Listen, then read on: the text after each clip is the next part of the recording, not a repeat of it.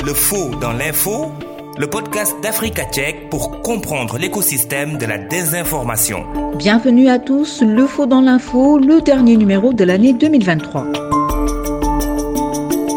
Le journaliste doit assurer la couverture complète d'une période électorale de la manière la plus impartiale possible, relayer les aspirations des citoyens auprès des futurs décideurs et les informer sur les programmes de ces derniers sont de la responsabilité des médias, acteurs essentiels de la démocratie. Le Sénégal organise une élection présidentielle en février prochain et pour la première fois dans l'histoire de ce pays d'Afrique de l'Ouest, le président sortant ne participera pas au scrutin. Comment le journaliste doit faire son travail dans un contexte électoral en évitant de tomber dans la manipulation? C'est le sujet de ce dernier podcast de l'année 2023.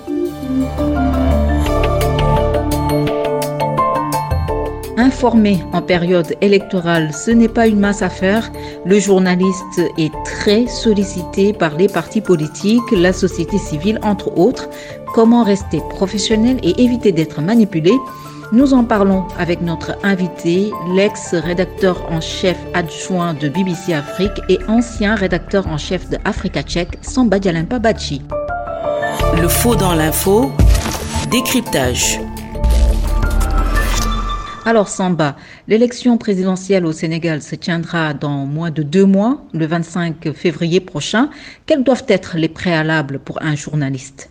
Alors, euh, une élection est toujours un moment exceptionnel dans la vie d'un pays, dans la vie d'une démocratie, et ça a toujours été le cas au Sénégal. Euh, ça veut dire aussi que euh, pour les journalistes et leur rédaction, ça demande beaucoup plus de travail et ça exige donc une excellente organisation au niveau individuel pour le journalisme, mais aussi au niveau euh, de la rédaction pour bien couvrir cet événement-là, euh, parce que ça permet une bonne couverture d'une élection, ça permet aux, citoyens d'être bien informés et de pouvoir faire des choix éclairés. Aujourd'hui, les partis politiques créent systématiquement leur propre contenu informatif qu'ils envoient aux différentes rédactions. Comment est-ce que le journaliste doit traiter ce genre de contenu? Oui, je pense que les choses ont beaucoup changé euh, ces dernières années avec euh, l'évolution technologique, avec l'apparition des réseaux sociaux. Euh, les candidats, les partis politiques ont une meilleure maîtrise de leur communication et donc maintenant ils ont la possibilité de s'adresser directement à leurs militants, de s'adresser directement aux électeurs sans passer par le tamis des médias. Donc ça change un peu la donne et je crois que les journalistes aussi doivent prendre en compte cet aspect là essayer de se réinventer pour proposer autre chose au public que de ne reprendre que le contenu qui leur a déjà été mis à la disposition par les candidats, euh, avec tout ce qui va euh, comme euh, manipulation, comme élément de langage, mais c'est aux journalistes de voir aussi comment contourner cela et proposer des choses différentes et à la fois originales à leur public. L'organisation des rédactions au Sénégal fait que la machine de l'information doit fonctionner à plein régime et très vite. Quelles sont les conséquences de cette course pour donner l'information avant les médias concurrents? Oui, à mon avis, la course au scoop a toujours existé depuis que le journalisme existe. Ça a toujours été un problème et c'est plus un problème maintenant avec l'avènement des chaînes d'infos en continu où il faut toujours garnir le temps d'antenne. Euh, ça, rejoint ce que je disais un peu plus haut, c'est-à-dire il faut beaucoup d'organisation, il faut euh, mettre en place un dispositif qui permette aux journalistes, euh, tout en euh, euh, euh, répondant aux exigences de, on va dire, de la rapidité, également de répondre aux exigences de la rigueur, de la vérification. Et ça, c'est l'organisation qui peut leur donner, mettre en place un dispositif qui permet de respecter tout le processus de vérification, même si on veut aller vite. Le contexte électoral est souvent un terreau pour la multiplication de la désinformation. Comment est-ce que le journaliste peut éviter d'être le relais des faits la meilleure façon, c'est mettre en place un dispositif, c'est-à-dire une sorte de standard et un process de vérification de l'information qui permet euh, de valider chaque étape avant de diffuser ou avant de publier un contenu. Je pense que c'est ce que c'est ce qui doit exister dans une rédaction normale. Euh, c'est ce que les journalistes doivent faire. C'est ce que les journalistes, euh, les, les rédactions doivent faire. Donc oui, au-delà de la rigueur personnelle des journalistes, je pense qu'au niveau éditorial dans la rédaction, il doit y avoir euh, tout un process qui est mis en place et qui doit être respecté avec différentes étapes de validation avant euh, la publication ou la diffusion. Nous sommes avec euh, l'ex-rédacteur en chef adjoint de BBC Afrique et ancien rédacteur en chef de Africa Check, Samba Dialin Pabadji. Prenons le temps d'écouter ce que des journalistes pensent de notre sujet du mois. Leurs propos sont recueillis par Asma Marlou.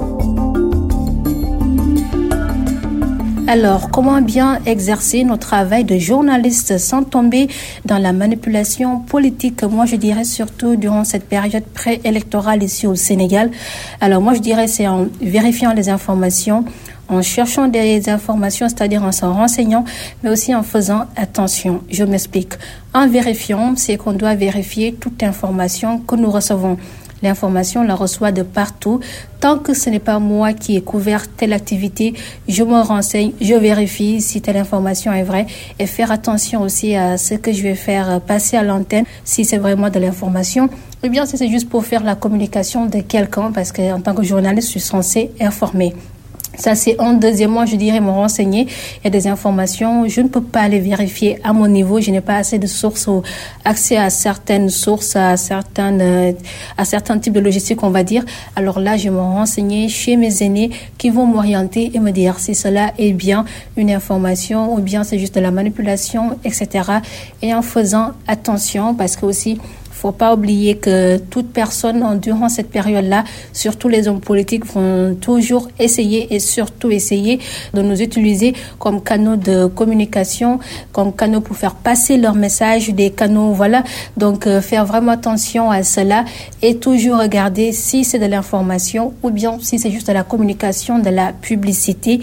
Ça, c'est vraiment important.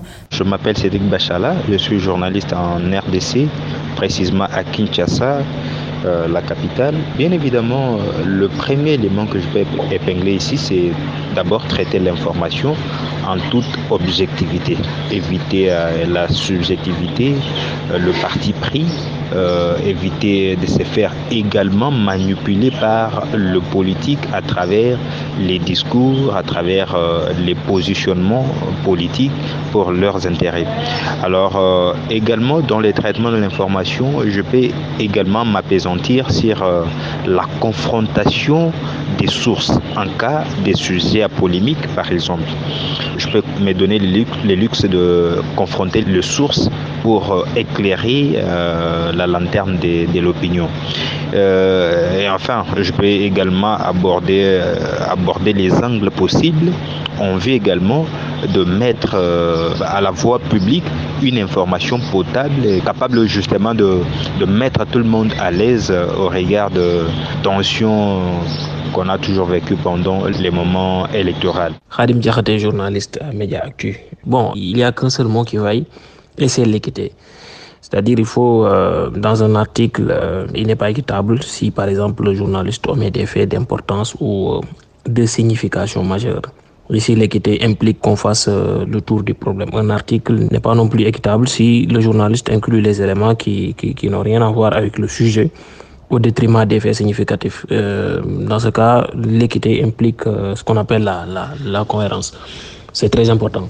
Et un article n'est pas, euh, n'est pas équitable non plus si consciemment ou inconsciemment euh, le journaliste égare ou même trompe, trompe le lecteur. L'équité implique euh, aussi l'honnêteté. Elle, oblige à se mettre euh, au niveau du lecteur. Un article n'est pas, pas aussi équitable si par exemple les reporters dissimulent ou escamotent en quelque sorte leurs préjugés ou leurs euh, émotions derrière des, des, expressions subtilement péjoratives comme il a refusé, néanmoins en douce, il a admis ou massivement, en tout cas tous ces, tous ces commentaires. Euh, ici, l'équité requiert ce qu'on appelle la, la droiture avant, avant le brio.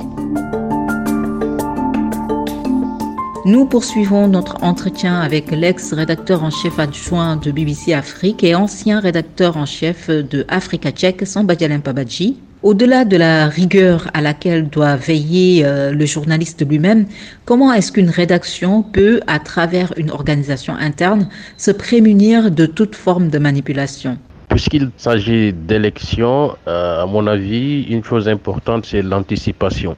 Par exemple, ce qui peut être fait par les médias ou les rédactions, ils peuvent s'organiser en équipe ou avoir des personnes euh, des points focaux qui vont s'occuper d'aspects spécifiques s'ils ont des équipes sur ça. S'ils n'ont pas des équipes sur ça, euh, ils peuvent, par exemple, voir des thématiques importantes qui peuvent être abordées lors de l'élection et anticiper, faire des sujets, des articles d'explication, des fiches d'information, etc., etc. Euh, donc, ils peuvent voir les textes de loi, le code électoral, la constitution, voir ce que tous euh, ces textes disent de l'élection, du processus électoral et faire de petits articles explicatifs très simples pour le public. Euh, l'autre chose qui peut être faite, c'est aussi voir un peu des sujets qui potentiellement peuvent faire l'objet de polémiques ou potentiellement peuvent faire l'objet de désinformation et faire des articles explicatifs de la même manière, euh, des, fiches d'information, faire ce qu'on appelle un peu le, le pre-bunking, c'est-à-dire une sorte de fact-checking anticipatif, c'est-à-dire on n'attend pas qu'une fausse information soit sur l'espace public avant de vérifier, mais on détecte des thématiques sur lesquelles il peut y avoir potentiellement de fausses informations et, faire des articles explicatifs avec euh, le maximum d'informations et d'éléments de contexte possible. Je pense que ça, ce sont des choses qui peuvent être faites, euh, anticiper un peu euh, tout sur tout ce qui peut tourner autour de l'élection et faire des articles qui peuvent expliquer, mais vraiment expliquer de façon très simple et didactique pour le public.